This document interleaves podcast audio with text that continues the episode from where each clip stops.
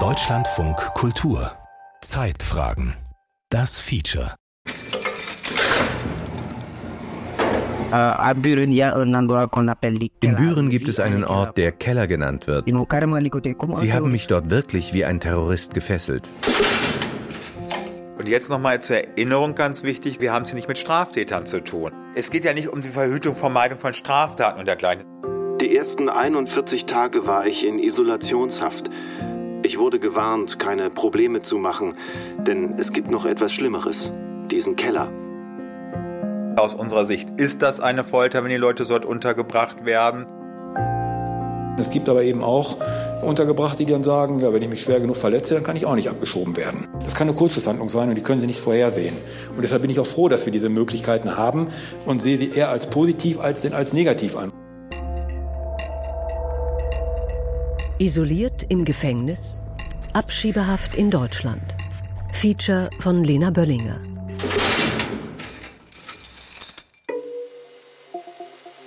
In Deutschland können ausreisepflichtige Menschen inhaftiert werden.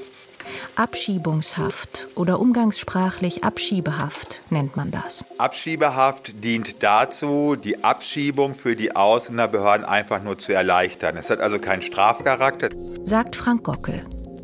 Er gehört zum Vorstand des Bundesfachverbands zur Unterstützung von Menschen in Abschiebehaft und gilt als versierter Experte und entschiedener Gegner der Abschiebehaft.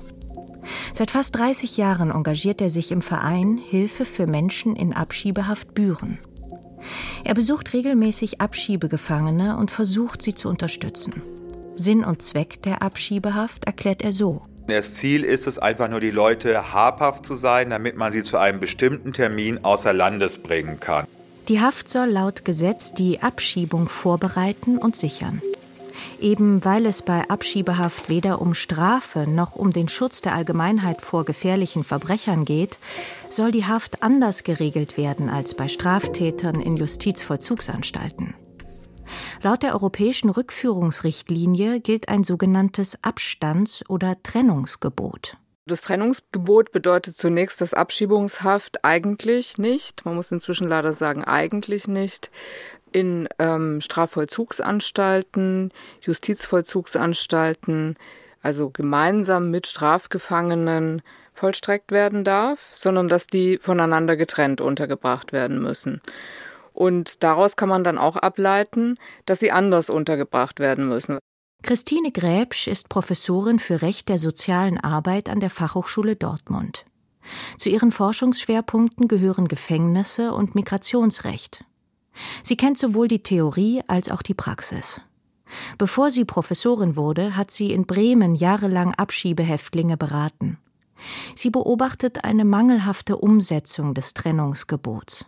Zwar werden die Abschiebehäftlinge in der Regel nicht gemeinsam mit Strafgefangenen untergebracht, aber es gibt eben das Problem, dass die Abschiebungshaft schon gesetzlich so ausgestaltet ist, dass sie dem Strafvollzug also bis zur Ununterscheidbarkeit ähnelt. Auch Frank Gockel kritisiert die Umsetzung der Abschiebehaft. Er behauptet, es komme regelmäßig zur Anwendung von Isolationshaft und gelegentlich zu noch drastischeren Maßnahmen, Schlafentzug etwa, wenn Gefangene ständig geweckt werden, um zu prüfen, ob sie noch leben. Oder auch Fixierungen, bei denen Abschiebegefangene auf einer Art Bett festgeschnallt werden, sodass sie sich gar nicht mehr bewegen können. Wir sprechen dort tatsächlich von Folter. Das ist aus meiner Sicht nicht haltbar, in keinem Fall. Das sind schwerwiegende Vorwürfe.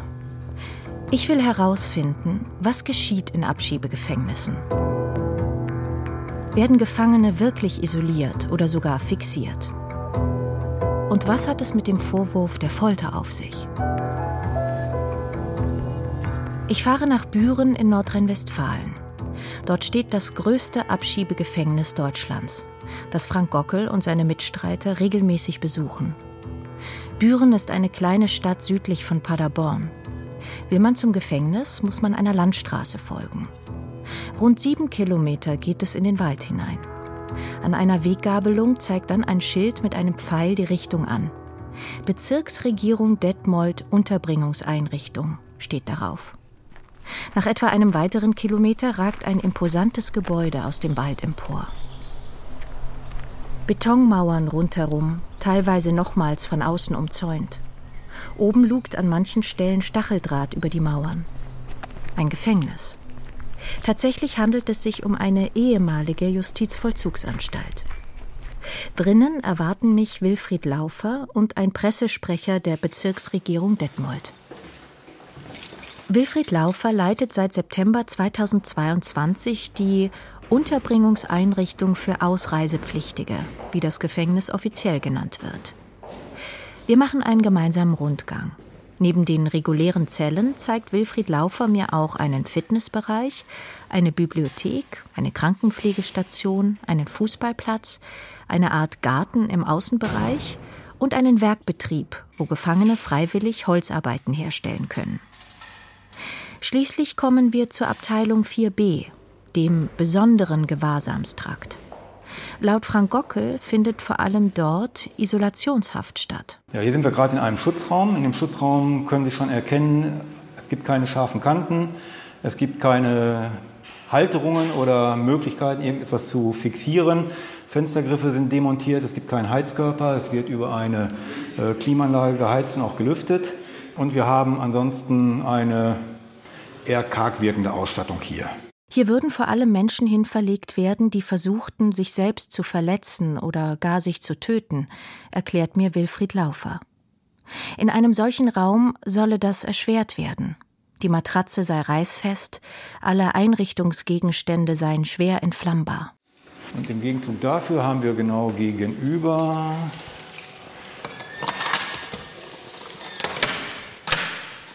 einen Raum, auch auf der Unterbringungsabteilung, dem gesunden Gewahrsamstrakt.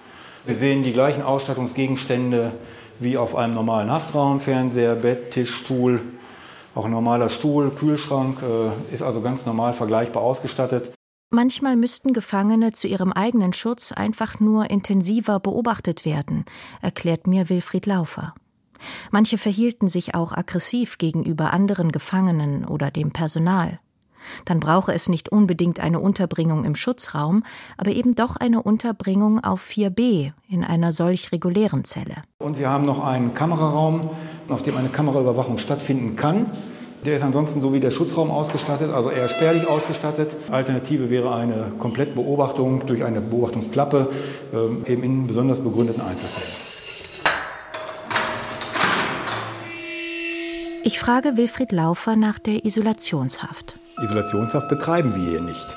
Also wir haben einen, hatten Sie ja gesehen, wir haben einen besonderen Gewahrsamstrakt, wo wir besondere Sicherungsmaßnahmen, die nach dem Abschiebehaftvollzugsgesetz angeordnet werden können, durch die Leitung, also durch mich, wo wir die umsetzen werden. Ich hake nach und will wissen, warum eine Unterbringung auf dem besonderen Gewahrsamstrakt oder gar im Schutzraum keine Isolationshaft sei. Weil wir ja jedem Untergebrachten neben dem Freigang auch noch ermöglichen oder prüfen, dass sie noch ein Sportangebot ermöglichen, sodass im Prinzip jeder die Möglichkeit hat, roundabout zweieinhalb Stunden am Tag mit anderen Untergebrachten zu verbringen. Zweieinhalb Stunden Kontakt mit anderen bedeutet immerhin noch über 21 Stunden am Tag alleine, isoliert zu sein.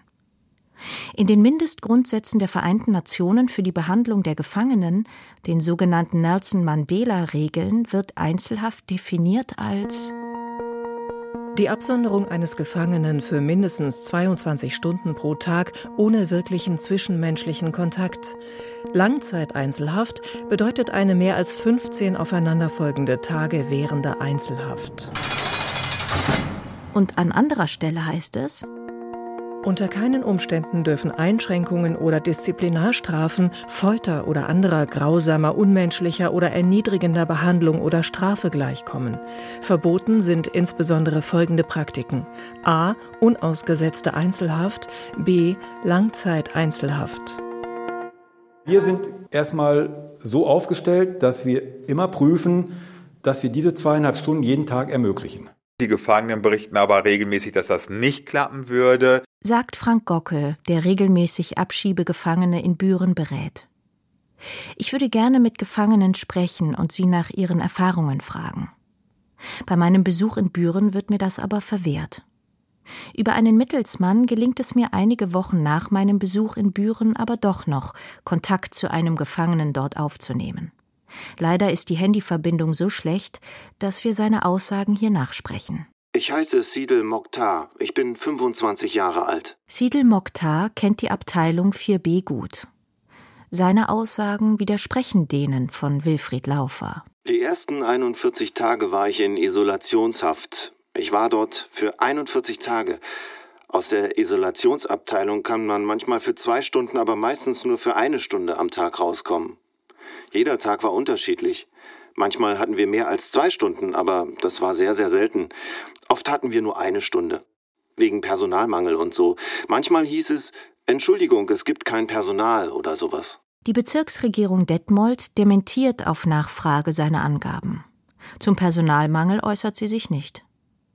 In meinen Recherchen begegnet mir Personalmangel als Begründung für Einschränkungen im Haftalltag allerdings mehrmals. Rechtsprofessorin Christine Gräbsch hält das für unzulässig. Personalmangel ist bei sowas überhaupt kein Argument. Also das sagt das Bundesverfassungsgericht seit Jahrzehnten, dass Personalmangel überhaupt kein Argument für solche Einschränkungen sein kann. In Abschiebegefängnissen kann nicht nur der Kontakt zu anderen Gefangenen, sondern auch zur Außenwelt eingeschränkt werden. Nicht nur Besuch, sondern auch die Telefonnutzung oder der Zugang zum Internet können begrenzt oder verboten werden.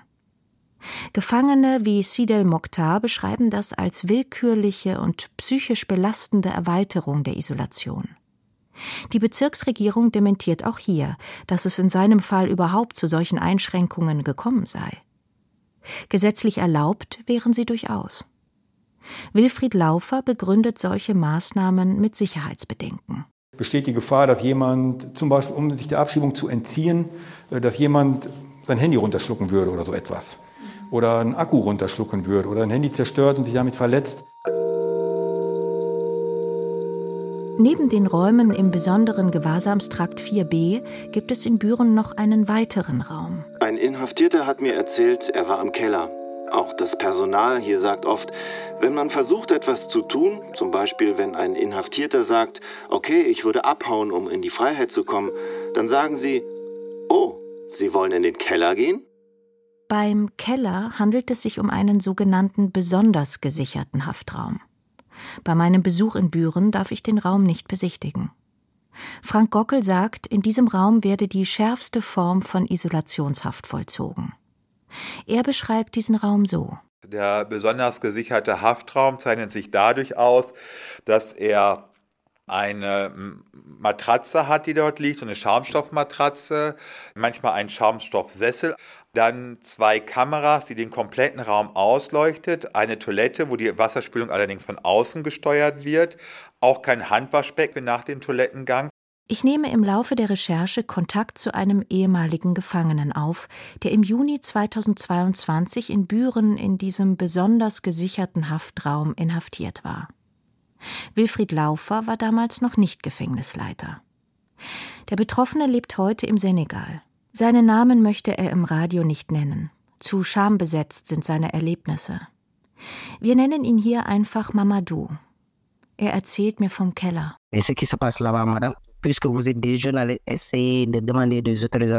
Was dort passiert, Madame, Sie sind jung. Versuchen Sie eine Erlaubnis zu bekommen, sich das einmal anzusehen. Das ist nicht normal. Das ist ein Tisch. Man legt dich mit dem Rücken auf den Tisch. Man bindet deine Füße, deinen Bauch und deine Hände fest. Du bleibst so auf diesem Bett. Sie haben mich dort wirklich wie ein Terrorist gefesselt. Mamadou erzählt, er habe direkt zu Beginn der Haft versucht, sich umzubringen. Es scheint eine Verzweiflungstat, eine Art Kurzschlussreaktion gewesen zu sein. Der Suizidversuch wird zwar bemerkt, doch Mamadou kann sich offenbar nicht beruhigen. Ich habe meinen Kopf gegen die Tür geschlagen. Fast zehn Polizisten haben mich wie ein Tier gepackt und gewaltsam nach unten gebracht. Ich will wissen, wie häufig solche Fixierungen vorkommen und wie lange sie durchschnittlich dauern. Wilfried Laufer sagt mir bei unserem Gespräch im Mai 2023, dass es in seiner Zeit als Anstaltsleiter noch keine Fixierungen gegeben habe. Der Kollege, der vor mir hier war, hatte mal zwei Fixierungen. Da kann ich Ihnen jetzt aber nicht genau sagen, wie lange, aber es war auch nur sehr kurz. Ich kann jetzt nicht sagen, ob es eine halbe Stunde war oder eine Stunde. Tatsächlich waren es im Fall von Mamadou offenbar über zwölf Stunden. Das geht zumindest aus internen Dokumenten hervor, die Deutschlandfunk Kultur vorliegen. Mamadou sagt, er sei die ganze Nacht lang fixiert gewesen, obwohl er sich beruhigt habe. Die zuständige Bezirksregierung Detmold will aus Datenschutzgründen die lange Dauer der Fixierung weder dementieren noch bestätigen. Sie verweist lediglich darauf, dass Fixierungen gesetzeskonform ausschließlich als Ultima Ratio und sehr selten angeordnet würden. Fixierung gehört nicht in nichtmedizinische Settings. Sagt dagegen Rechtsexpertin Christine Gräbsch. Also es darf sowieso nur ganz, ganz eingeschränkt überhaupt angewendet werden. Dann gehört das nur in medizinisch-psychiatrische Einrichtungen, nicht in den Strafvollzug, nicht zur Polizei und schon überhaupt gar nicht in die Abschiebungshaft.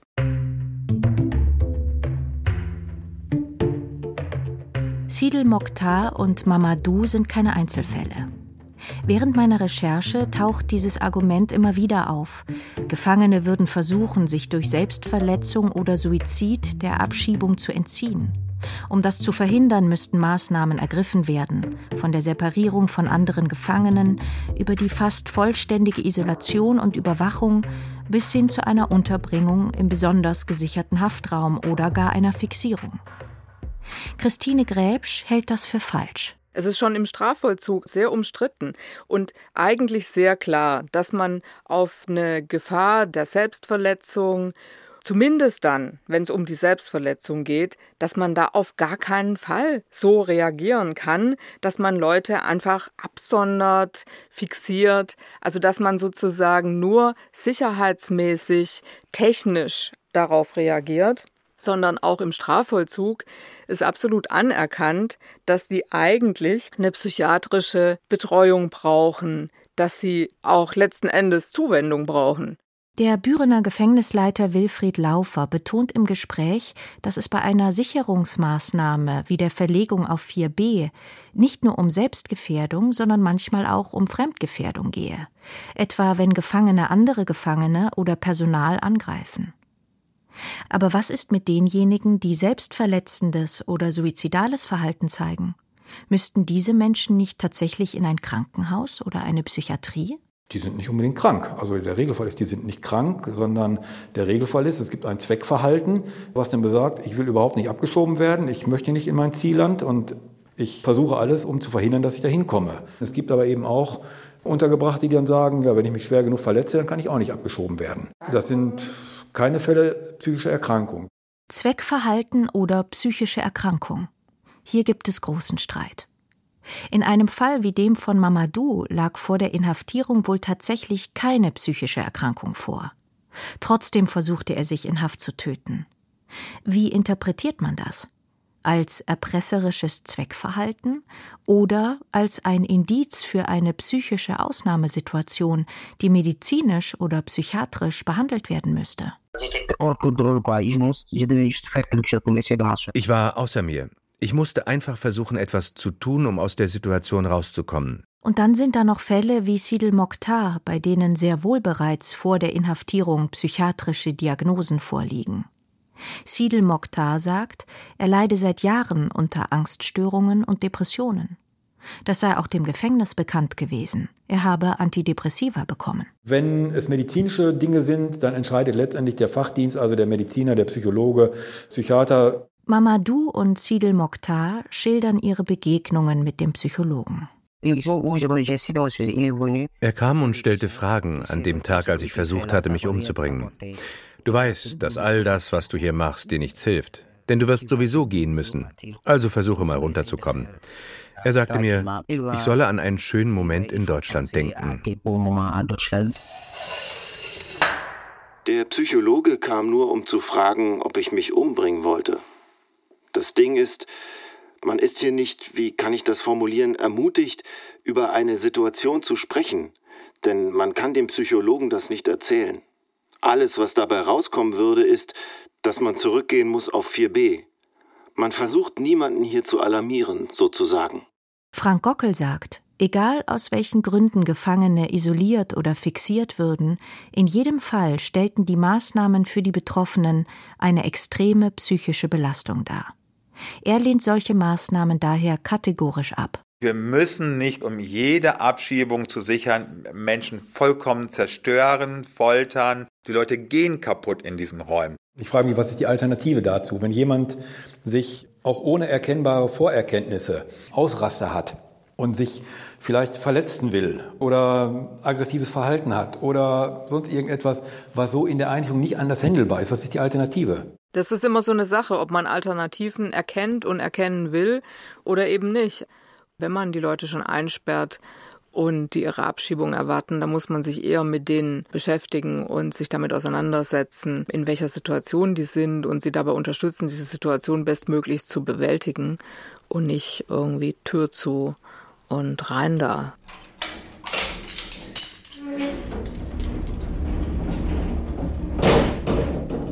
Trotz ihrer Kritik will Christine Gräbsch in diesem Zusammenhang nicht von Folter, sondern von Menschenrechtsverletzungen sprechen. Der Begriff Folter ist typischerweise damit besetzt, dass man zum einen damit ein sehr vernichtendes Werturteil ausspricht und zum anderen mit dem Erzwingen von Geständnissen.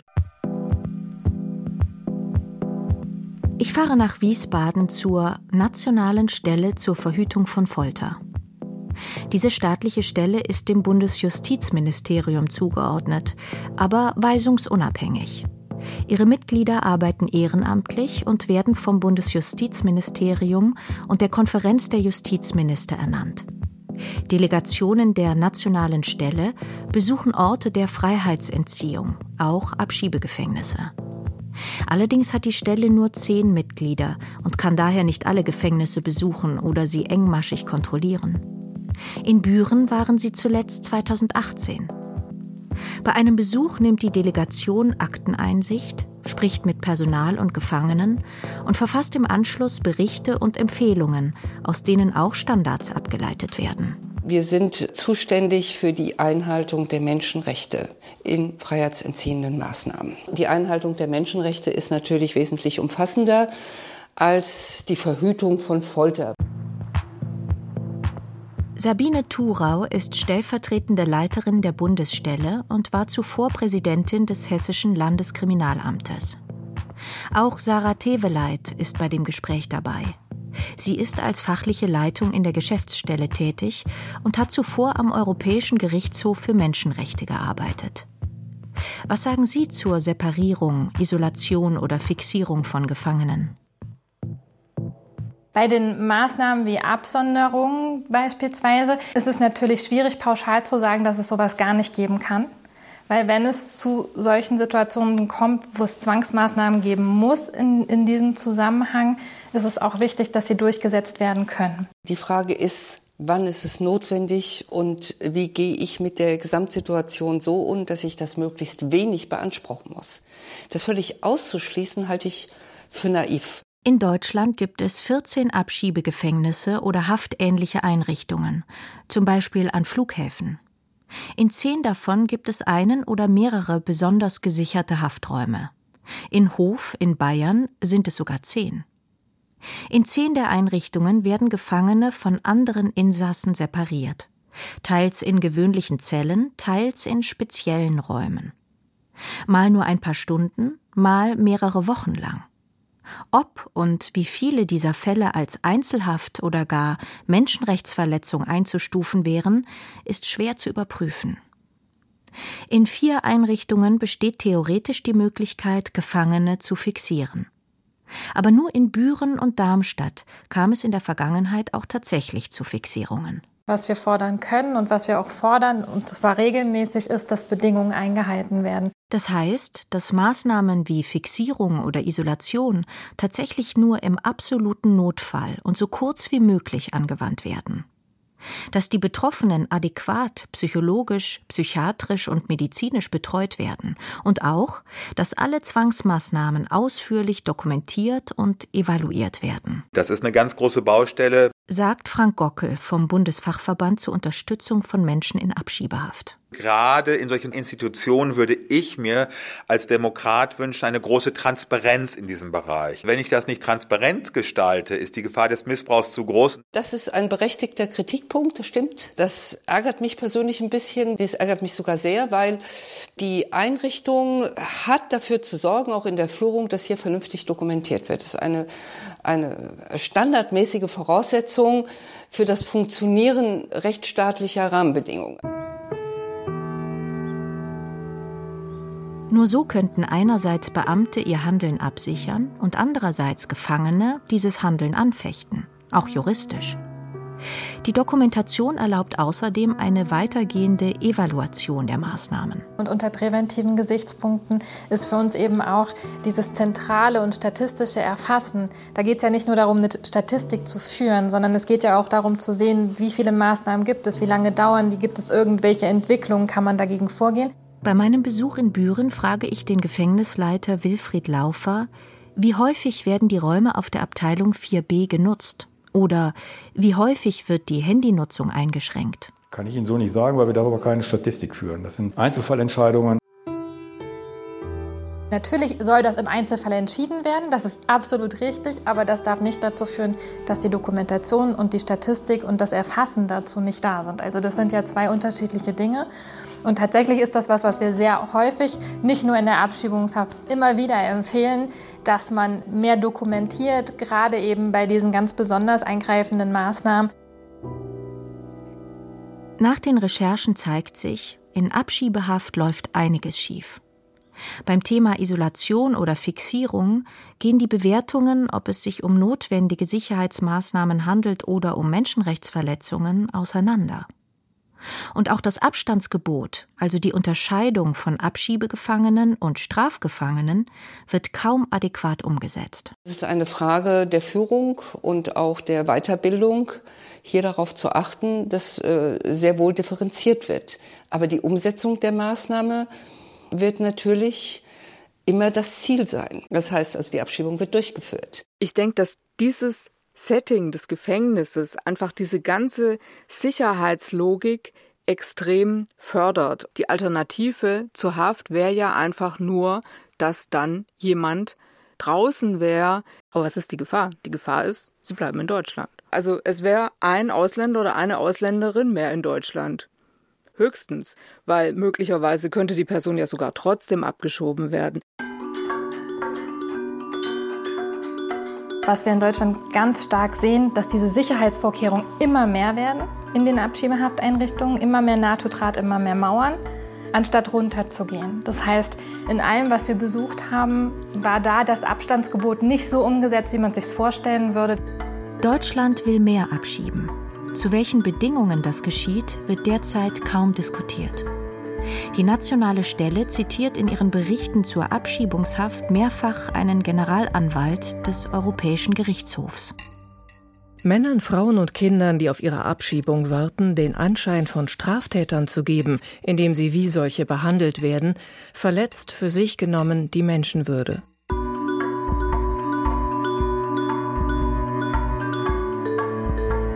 Isoliert im Gefängnis, Abschiebehaft in Deutschland. Das war ein Feature von Lena Böllinger. Es sprach Eva Meckbach. Ton Christoph Richter. Regie Gerald Michel. Redaktion Carsten Burtke. Produktion Deutschlandfunk Kultur 2024.